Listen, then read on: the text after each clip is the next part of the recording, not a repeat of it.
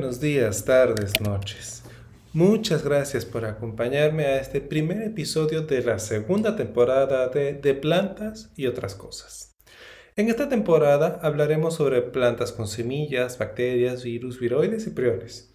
Esto, por, esto será así porque son las materias que tengo asignadas en mi universidad, una botánica y una microbiología. Por ello, una sesión hablaremos de, hablaremos de plantas y otra de bacterias y virus.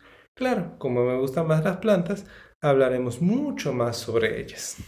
Entrando ya en materia, hoy vamos a platicar acerca de las generalidades de las plantas con semillas, una especie de introducción al respecto. Fíjense, todas las plantas vasculares o traqueofita comparten células rodeadas por una pared rígida, compuestas principalmente por celulosa y que pueden estar impregnadas con lignina. Esto se le llama paredes secundarias. Del mismo modo, en todas las plantas vasculares, la organización básica de los tejidos se basa en los mismos sistemas térmico, vascular y fundamental. Esto es en epidermis, con todos sus tipos celulares, en tejido vascular, gilema, floema y elementos accesorios, y el parénquima. En todas las plantas vasculares, estos sistemas de tejidos se combinan de diferente forma para generar los tres órganos fundamentales, el tallo, la hoja y la raíz a los que de manera colectiva se les denomina cormo. En las cormofitas la relación de interdependencia entre los órganos es fundamentalmente la misma. Las hojas siempre están en los tallos, nunca en las raíces. Las raíces forman raíces laterales endógenamente. Eso quiere decir que desde el interior hay un tejido meristemático que recibe el nombre de periciclo. De ahí se originan las raíces secundarias. Es muy diferente lo que ocurre en los tallos porque en los tallos se desarrollan a partir de las yemas axilares. Algunas veces, aunque es raro, eh, las raíces pueden desarrollarse en los tallos, son raíces adventicias, y ocasionalmente los tallos pueden desarrollarse en las raíces, lo cual es aún más raro. Las lignofitas, también conocidas como plantas con semillas o espermatofitas, son partes de las traqueofitas. Todas estas plantas, aparte del cormo, también tienen en común el ciclo de vida con alternancia de generaciones, en donde domina el esporofito, hay gametofitos dependientes metabólicamente del esporofito y reducidos al saco embrionario y al grano de polen. Como linaje monofilético, las lignofitas comparten algunos caracteres sinapomórficos, como el cambio vascular, el cambio del corcho, la heterosporía, la endosporía, la reducción a una megaspora por megasporangio, la retención de la megaspora en el interior del megasporangio, el tegumento con micrópilo, la gota de polinización, aunque ésta se pierde en angiospermas, el tubo polínico cuando hay sifonogamia o el gametofito masculino móvil cuando hay zooidogamia, así como el eustele. A continuación, otros los abordaremos en otras entregas. Fíjense que en cuanto al tallo, recordemos, el cormo está constituido por raíz, tallo y hojas. Si asumimos que la teoría del teloma es cierta, no hay error en, ese planteamiento, entonces la raíz, el tallo y las hojas no son homólogos. Además, cada uno de ellos realiza funciones distintas. Consideran a las raíces, generalmente se encargan de fijar a la planta al sustrato y absorber agua y nutrientes del suelo. Las hojas se encargan de transformar la energía lumínica en energía química, los tallos son para el soporte de las hojas y conectan a las raíces con estas. Típicamente, en concordancia con su función, los tallos y las raíces son unifaciales, actinomorfos y al menos en teoría capaces de un crecimiento longitudinal indefinido debido a los meritemas apicales. Las hojas o filomas son generalmente planas, bifaciales y se distinguen claramente en ellas el as o la cara adaxial y el envés o cara abaxial. La organización de los tejidos en estos tres órganos es muy diferente como consecuencia de sus funciones, pero para profundizar al respecto, te invito más bien a que investigues un poco en literatura confiable. Hay muy buenos libros donde vienen esquemas y descripciones profundas de cada uno de estos tres órganos. ¿Por qué no entro en detalle? Porque va más allá de lo que compete a esta emisión. Fíjate que normalmente los tallos se organizan en series repetitivas. Estas series reciben el nombre de fitómeros y están compuestas por un nudo, su hoja u hojas, una yema axilar y un entrenudo. Esta serie se repite tantas veces como sea necesario. A lo mejor se te hace un poco difícil verlo, pero podrías salir a tu jardín, poner pausa aquí, sales al jardín y ves cualquier planta que esté cerca de ti. Te vas a, vas a ver que es la misma serie repetitiva todo el tiempo. En el caso particular de los entrenudos, estos suelen ser notorios y pueden normalmente ser medidos en centímetros. El alargamiento del entrenudo solo se inicia una vez que se han completado las partes del fitómero y con frecuencia debido a la actividad efímera de un meristemo intercalar que puede aumentar un poco el número de células que componen este, este segmento. Es normal que los entrenudos de una planta puedan ser de diferente tamaño e incluso pueden definir formas completamente distintas. Es conveniente aquí que recuerdes que en las plantas hay dos tipos de crecimiento. El crecimiento primario y el crecimiento secundario. El primario está relacionado con la longitud y el secundario es más bien el crecimiento en grosor. El crecimiento secundario está presente en todas las lignofitas y el crecimiento primario está presente en todas las plantas terrestres. La clave para el crecimiento secundario es la actividad del cambium vascular, que es una vaina o cilindro hueco de células meristemálicas que se desarrollan dentro de los tallos y las raíces, como una capa continua entre el gilema y el floema. Al mismo tiempo que el cambium vascular genera madera, el cambium del corcho genera nueva corteza. Este aumento en el diámetro es una característica distintiva de las lignófitas y es parte de lo que explica su éxito evolutivo. Por lo mismo que el tallo tiene crecimiento primario y crecimiento secundario, que los nudos entre nudos no necesariamente tienen el mismo largo, eh, a veces el tallo tiene una variación morfológica significativamente diferente. Piensa, por ejemplo, que al igual que los otros órganos vegetales, es muy plástico. Y entonces podemos tener en él rosetas como la lechuga, la lechuga es una roseta, las echeverias si te gustan también son rosetas, las bromelias son rosetas. ¿Y qué son las rosetas? Pues son tallos muy cortos en el que las hojas son alternas, pero se suceden una a la otra de manera prácticamente ininterrumpida porque los entrenudos son prácticamente inexistentes. Esa es la razón por la cual pues tienen ese aspecto tan particular. Este tipo de tallos, las rosetas, es característico de plantas rizomatosas, así como hierbas anuales y bianuales. Pero el tallo, aparte del tallo que siempre has conocido, también pueden ser los rizomas. ¿Te gusta el jengibre? El jengibre es un rizoma. Estos son tallos subterráneos encargados del almacenamiento de sustancias de reserva. Estos órganos suelen ser engrosados y endurecidos para llevar a cabo su función. Ahora, no necesariamente la planta va a guardar sus reservas en un tallo, aunque es muy frecuente, no siempre ocurre. ¿Te gusta la cebolla? la cebolla asada, por ejemplo, que es dulce o en unos taquitos. Pues resulta que lo que estás comiendo allí son hojas, son las hojas que componen a un bulbo. Ahí estamos hablando de que las cebollas están conformadas por catáfilos, que son hojas de almacenamiento, y el conjunto de los catáfilos conforma el bulbo. Es un ejemplo típico también entra dentro de los tipos de tallo esto. El escapo. Por ejemplo, te han de llamar la atención, quizás, no lo sé. Pero, ¿te has fijado que tienes la roseta abajo y las flores arriba y hay un tallo muy largo que lo separa, que aparentemente está sin hojas, eso es un escapo. Y en este lo que ocurre es que se altera el patrón de extensión del entrenudo. Y entonces, en vez de estar todos pegaditos, esos entrenudos, uno, dos, tres, son muy largos y entonces dan esa apariencia de que literalmente se escapan. Las flores o lo que esté en el ápice del se escapa. Es muy típico de lirios, de ciperáceas y de otras plantas arrosetadas. Si te gustan las aguardias, las aguardias tienen escapos. Los estolones. Yo supongo que te gustan las fresas o quizás haya pasto en tu jardín. En, ambos casos hay estolones. El más fácil de ver es el de tu jardín. Si vas y arrancas una ramita de pasto, o del, de un jardín que esté cerca de tu casa, si en tu casa no hay pasto, este, si arrancas una ramita, vas a ver que se vienen otras, como si fuese un hilo.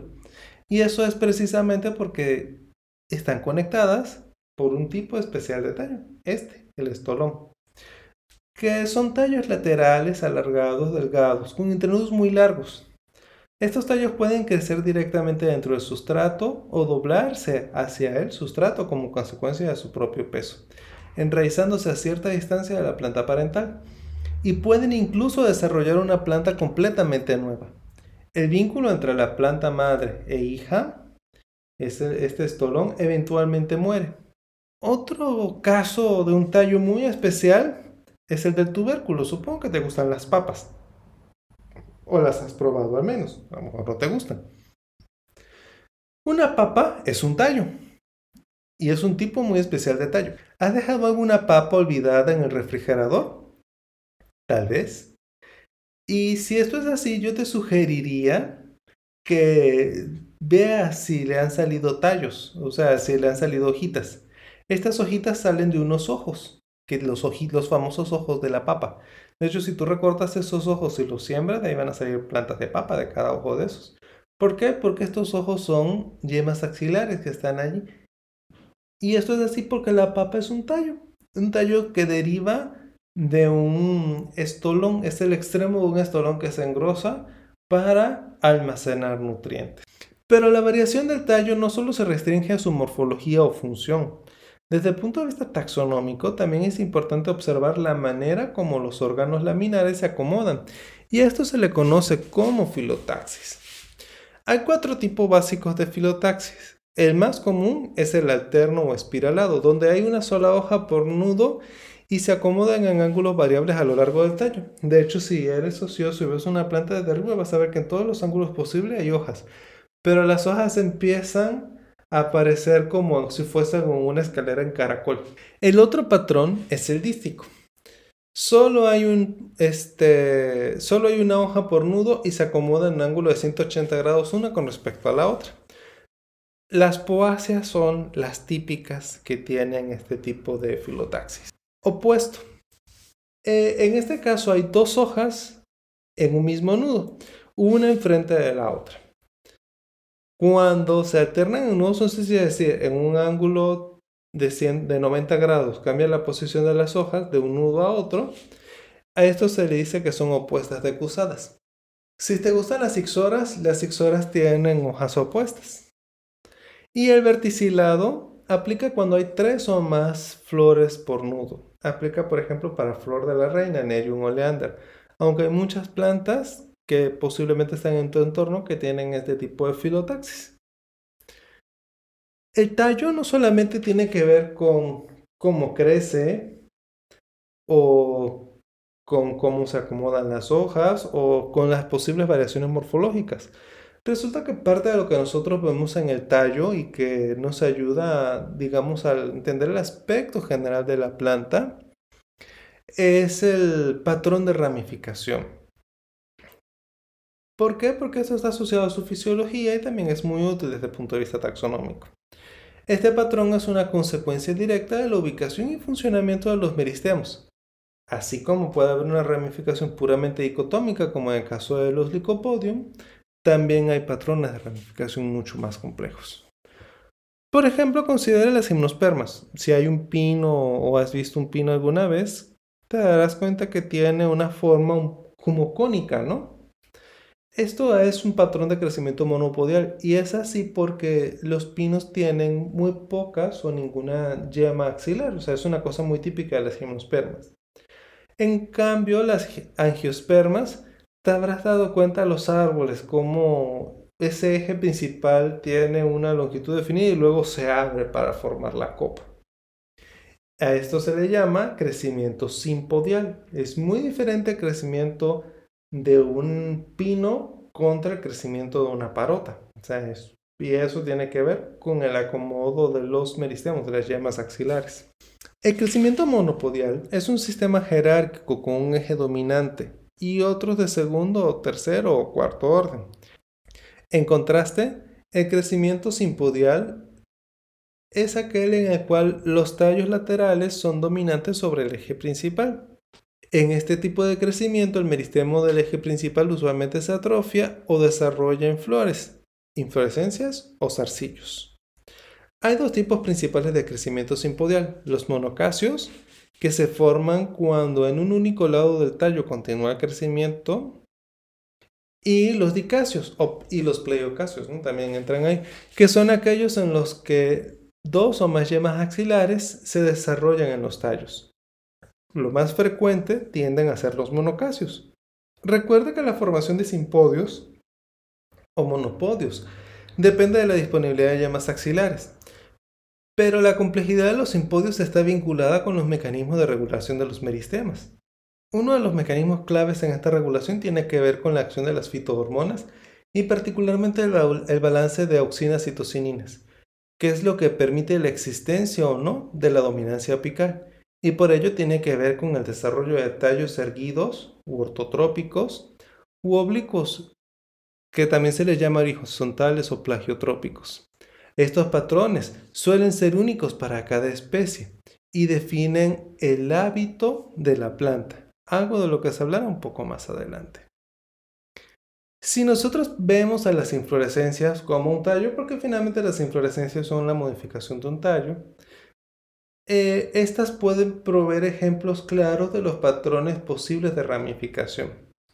Los más comunes son las simples, que son aquellos cuyo patrón de ramificación no es superior a un orden, mientras que las inflorescencias compuestas son aquellas que tienen ejes adyacentes y por lo mismo el número de órdenes es superior. Ejemplos de inflorescencia simples son el racimo, en las lluvias de oro, las espigas, como en los acates, el espádice si te gustan los anturios, o el capítulo si te gustan las compuestas, o un girasol. Son casos típicos de inflorescencias simples. Inflorescencias compuestas son aquellas en las cuales hay muchísimas ramas con flores. Un caso típico son las panículas, las umbelas dobles, los tirsos, los dicasios, los, este, etc. Las inflorescencias también pueden ser abiertas o cerradas. Esto significa que la llama puede reactivarse y seguir creciendo o terminar en una flor. Las plantas, al ser organismos modulares, pueden ser bastante flexibles en su morfología y por lo mismo pueden presentarse desviaciones significativas de los patrones habituales de crecimiento. Algunas de las desviaciones más importantes del principio de ramificación axilar son la metatopía, que ocurre cuando las yemas axilares o los puntos de inserción de los tallos laterales son empujados a lo largo del eje principal debido a una fusión parcial o a que descansan sobre una bráctea. A lo primero se llama concaulescencia y a lo segundo recaulescencia.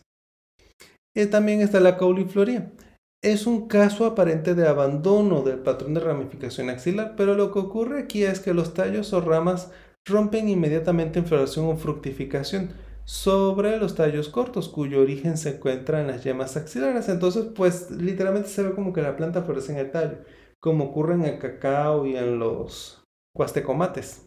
Yemas adventicias o gémulas. En algunas plantas las transforman sus yemas axilares en gémulas, que eventualmente se enraizarán en el suelo y darán origen a una nueva planta. También pueden generar brotes y tallos que no se desarrollan en las axilas de las hojas. Esto es cierto para la formación de embriones y brotes adventicios o tallos que pueden desarrollarse en las raíces u hojas. Un caso típico de estos son los calanchoes. Eh, ya ven que forman este, plantitas en los márgenes de las hojas. Los tallos, así como tienen una amplia variedad de formas, distintas maneras en las cuales este, pueden acomodarse las hojas y demás, también hay algunos tallos con funciones especiales. ¿Por qué esto es así? Porque los tallos son órganos complejos y por lo mismo pueden y normalmente hacen más que simplemente dar soporte a las hojas. En este sentido, algunos tallos con funciones especiales son, por ejemplo, aquellos que se dedican al almacenamiento, que son aquellos tallos que contienen tejido parenquimatoso dedicado a almacenar. En árboles y arbustos es frecuente que las plantas utilicen sus tallos para almacenar productos de reserva. En algunas plantas, especialmente en climas con estacionalidad muy marcada, el tallo adquiere un rol clave en la supervivencia del vegetal y por lo mismo se transforma para cumplir con mayor eficiencia esta función. Un ejemplo, pues son los tubérculos de la papa. También puedes ver los este, tallos engrosados en las patas de elefante o en las rosas del desierto. Otro caso especial son los tallos suculentos de las que son muy, por ejemplo, típicos en las cactáceas, ¿no?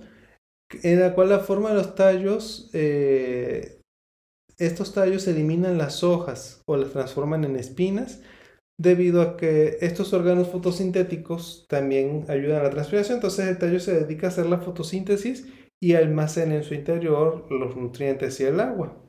Eliminar o transformar las hojas permite a estas plantas tener un control más fino sobre la transpiración y por lo mismo limitar la pérdida de agua, mientras que la actividad fotosintética se conserva en el tallo. Debido a que además actúa como reserva de agua, tienen mucho volumen y poca área de superficie. También tienen tallos que funcionan como hojas, que son aquellos en los que el parénquima cortical de los tallos herbáceos contiene clorénquima y por lo mismo es fotosintético.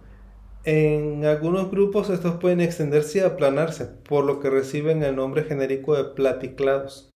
También si son cortos se les llama filoclados y si son largos cladoclados o cladolios. En estos tallos las hojas están reducidas a espinas y escamas o caen prematuramente. Un ejemplo típico de un cladolio es el del nopal. O sea, básicamente estás comiendo tallos.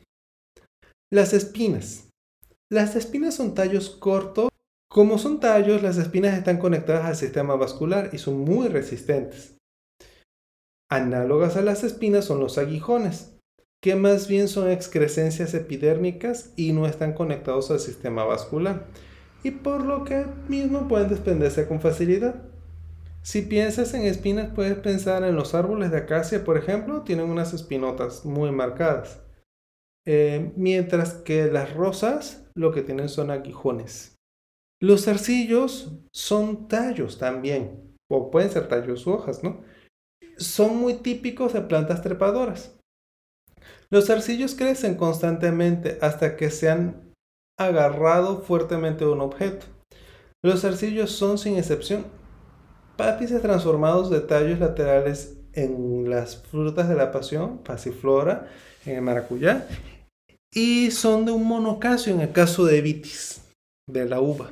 Las hojas son órganos también increíblemente variables. Son órganos laterales de crecimiento limitado, generalmente laminares y con una estructura dorsiventral evidente. Se encuentran insertos en el tallo. La función principal de ellas es la conversión de energía luminosa en energía química, que se almacena principalmente como carbohidratos. Aunque morfológicamente las hojas son muy variadas, la hoja típica está compuesta por peciolo y lámina. Esta estructura puede variar. Por ejemplo, en las hojas sésiles el peciolo está prácticamente inexistente y en otras el peciolo es evidente y tienen un pulvínulo en su porción proximal, que es la que está pegada al tallo. Algunas otras tienen un segundo pulvínulo en, en el lado distal del peciolo y otras de plano no tienen pulvínulo. El peciolo en sí mismo, aunque suele ser circular en sección transversal, en algunos grupos tiende a ser aplana y a cumplir, las funciones de lámina, se le llama filodios en este caso. Las hojas pueden o no estar acompañadas de estípulas. Estas pueden ser efímeras, persistentes y prominentes, y en algunos casos las estípulas pueden ser similares a hojas en tamaño, estructura y función. Las estípulas también pueden estar transformadas en espinas, que son, ya saben ustedes, estructuras de defensa. En el caso de las monocotiledóneas es frecuente que la base de las hojas sea una extensión de la lámina que rodea el tallo y, en el, y el nudo. Esta estructura es llamada vaina. Es muy común, por ejemplo, en las poáceas. En otras monocotiledóneas, estas vainas se acomodan de tal forma que generan un pseudotallo. La estructura típica de esto eh, son los famosos tallos de musa, que realmente son pseudotallos. El, el plátano es lo que tiene, un pseudotallo. Si ustedes lo cortan van a ver las partes de la vaina eh, acomodadas una encima de otra para formar esta estructura. La lámina es parte de la hoja, es la parte de la hoja en donde ocurre la fotosíntesis y la transpiración, pero aunque hace eso es extremadamente variable. Puede medir desde algunos milímetros hasta más de 20 metros de largo. Imagínense una hoja de 20 metros de largo en rafia farinífera, que es una Asimismo, puede tener diferentes formas, ovada, lanceolada, orbicular. Esta variación se extiende tanto a la forma, el ápice, como a la base y el margen. Por ejemplo, ustedes pueden tener ápices agudos, acuminados, mucronados, obtusos y marginados. La base puede ser cuneada, acordada, sagitada, simétrica, etc. Y el margen puede ser entero, ondulado, cerrado, dentado, granulado, lacerado, lacineado, entre muchos otros. E imaginen todas las combinaciones posibles entre la forma general de la hoja, el ápice y la base, y el margen. Entonces es una inmensidad. Y es curioso, pero estas características de la forma de la lámina están asociadas a caracteres ecológicos, sea, dónde vive la planta, cómo son sus hojas. No vamos a entrar ahorita en eso, pero es un asunto muy interesante. Las láminas de las hojas, además de todo lo anterior, pueden ser simples o compuestas. En las láminas compuestas, la vena media se transforma en un raquis, que funciona como una continuación del peciolo y tiene varios pares de pinnas que incluso pueden llegar a ser de no solamente de uno, sino de varios órdenes. Una hoja típica, aparte, tiene simetría bilateral. Su eje longitudinal está normalmente en el sentido base-ápice y normalmente está marcado por la nervadura principal. Las hojas generalmente son, están aplanadas dorsiventralmente y cada lado es distinto. La cara daxial y la cara baxial tienen diferencias en el número de estomas, indumento, cantidad de pigmento e incluso los tipos anatómicos, ya que el parenquima empalizado, clorenquima, frecuentemente está asociado a la cara daxial y el parenquima esponjoso está más bien asociado a, a la cara baxial. La nervación de las hojas es claramente visible a una simple vista. Los haces vasculares más prominentes son para el transporte de agua hacia los tejidos fotosintéticos y de fotoasimilados desde las hojas a otras partes de la planta.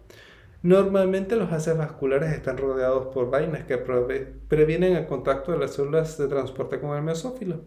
Las venas, este, las venas principales también sirven como soporte a las hojas. Como un dato curioso, las venas más pequeñas no tienen ninguna vaina protectora, por lo que están en contacto con el mesófilo y son las que finalmente redistribuyen el agua y los minerales que llegan por el xilema o recogen los fotoasimilados para que sean transportados por el fluema. Desde el punto de vista taxonómico, es conveniente que recuerde que la nervación paralela predomina en las monocotiledonas y la reticulada en las dicotiledones considerando las dicotiledones como magnólidos y eudicoteledones. Las hojas, al igual que el tallo, pueden transformarse en espinas, arcillos, órganos de almacenamiento. Ya ven cómo hablábamos hace un rato de los catáfilos. Este, hojas suculentas como las de las crasuláceas. También pueden tener usos muy especializados como las trampas en las plantas carnívoras, que son hojas. Las raíces. Las raíces normalmente tienen una doble función. Anclaje de sustrato y absorción de agua y minerales. Bien. La segunda función normalmente se refleja en el carácter unifacial y cilíndrico de la raíz, en su capacidad de crecer indefinidamente gracias a, su meristema apical y a su enorme superficie de absorción. Es necesario destacar que, aunque el área de absorción parece pequeña, al estar restringida a apenas 1 o 2 centímetros, en el ápice de la raíz, en realidad la zona de absorción es inmensa. Esto se debe a que está, en esta área de la raíz hay abundantes pelos radiculares y cada uno de estos puede llegar a medir un milímetro de largo. Para ilustrar esto se ha calculado que una planta de centeno madura tiene alrededor de 10 billones de pelos radiculares. La longitud de esto es aproximadamente unos 10.000 kilómetros. Si lo compactamos todos, equivale a un cuadrado de 20 por 20, que es una superficie 50 veces mayor a todo el sistema aéreo de la planta. Imagínense el tamaño en el que puede alcanzar la raíz y su poderosa superficie de absorción.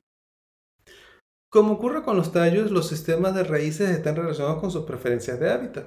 Plantas estoloníferas tienen raíz, sistemas radiculares mayores que su sistema aéreo.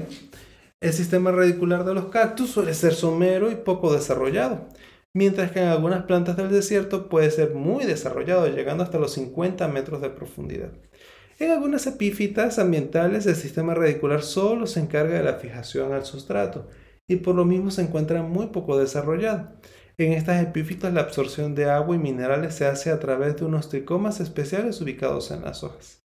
Desde el punto de vista de la expansión en sentido vertical, las raíces suelen ser someras o profundas. En el primer caso equivale a unos pocos centímetros y en el segundo a extremos que pueden llegar hasta el manto fétrico. Imagínense raíces de más de 50 metros de largo.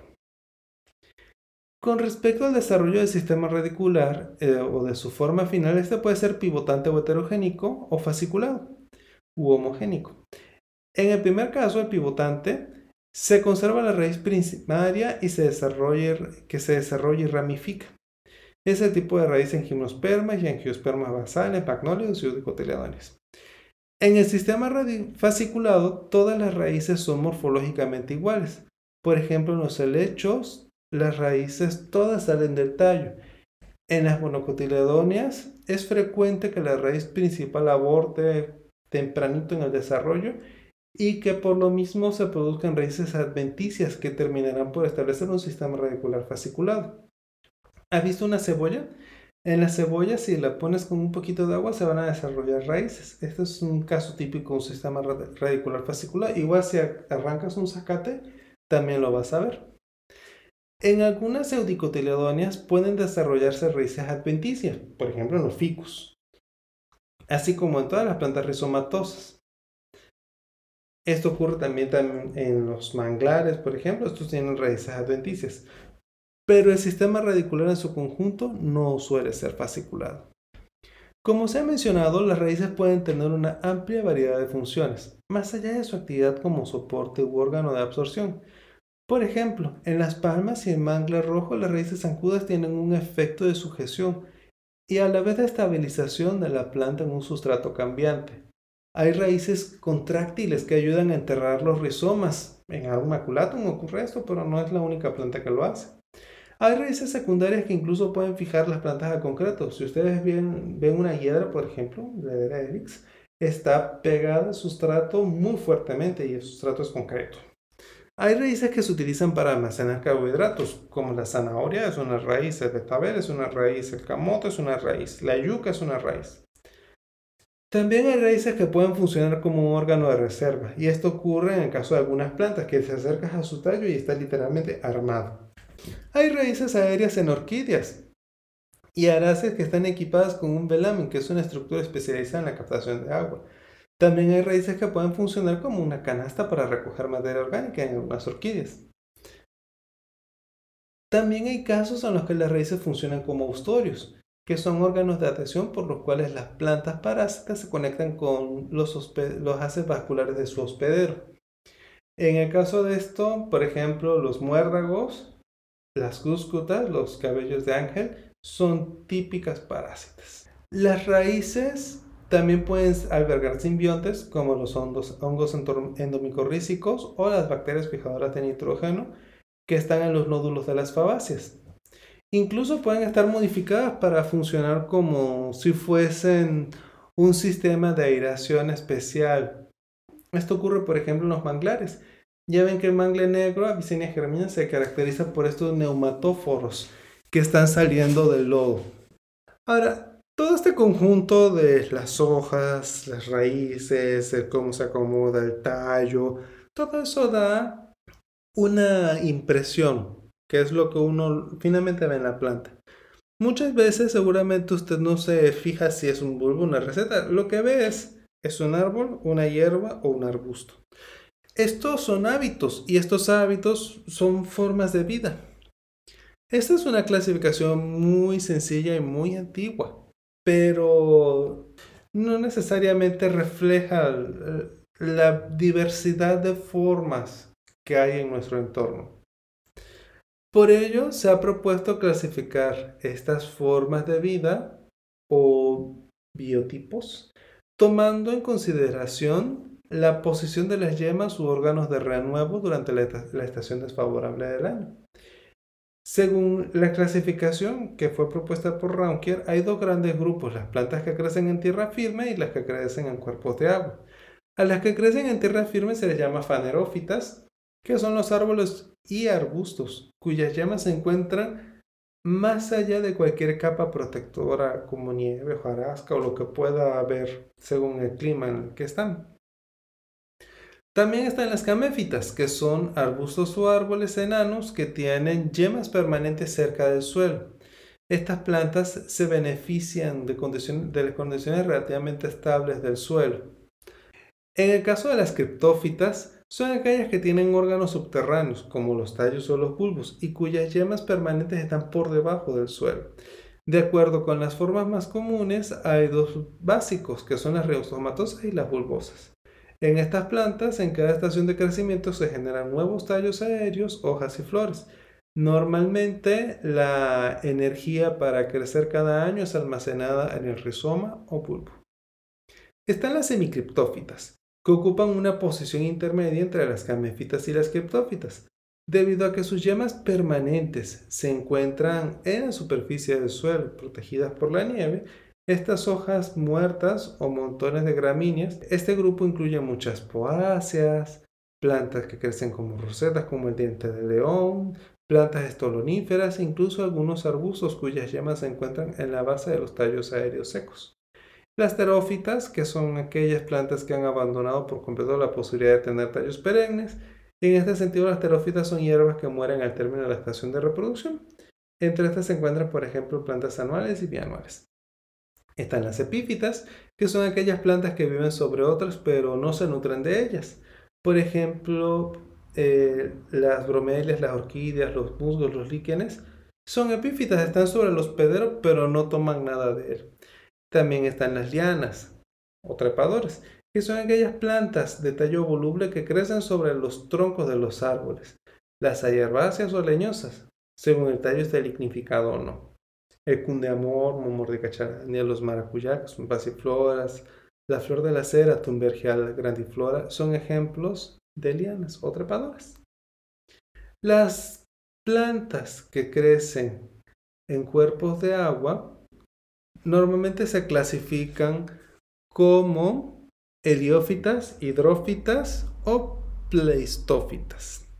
Las heliófitas son aquellas que viven en la orilla, en el fango. Sus órganos fotosintéticos no están sumergidos. Un ejemplo típico de esto son las tifas y los papiros. Las hidrófitas son aquellas que están enraizadas en el sustrato, pero sus órganos fotosintéticos están sumergidos o están flotando en la superficie. Un ejemplo típico de esto son los lirios de agua o flores de agua, las ninfeas amplas. Las pleistófitas son aquellas plantas flotantes que no están enraizadas en el sustrato. Ejemplos de este tipo de plantas son el patito Eicornia crasipes y la lechuga de agua Pististratoides. Entonces, hoy hablamos sobre las generalidades de las plantas con semillas, hablamos de la raíz, el tallo y las hojas. Eh, es mucho lo que se ha dicho. Te invito a que busques imágenes de esto en internet. Si tienes dudas, por favor escríbeme, platícame sobre las dudas que puedas tener de lo que hemos visto acá. Puedes enviar mensajes por acá mismo o por mi cuenta de Twitter, arroba verde. En la próxima emisión vamos a hablar sobre las generalidades de las bacterias y su biodiversidad. Esta temporada va a estar intensa, así que te invito a disfrutarla. Soy Carlos Leopardi y esto fue De Plantas y otras cosas. Muchas gracias por acompañarme y hasta la próxima emisión.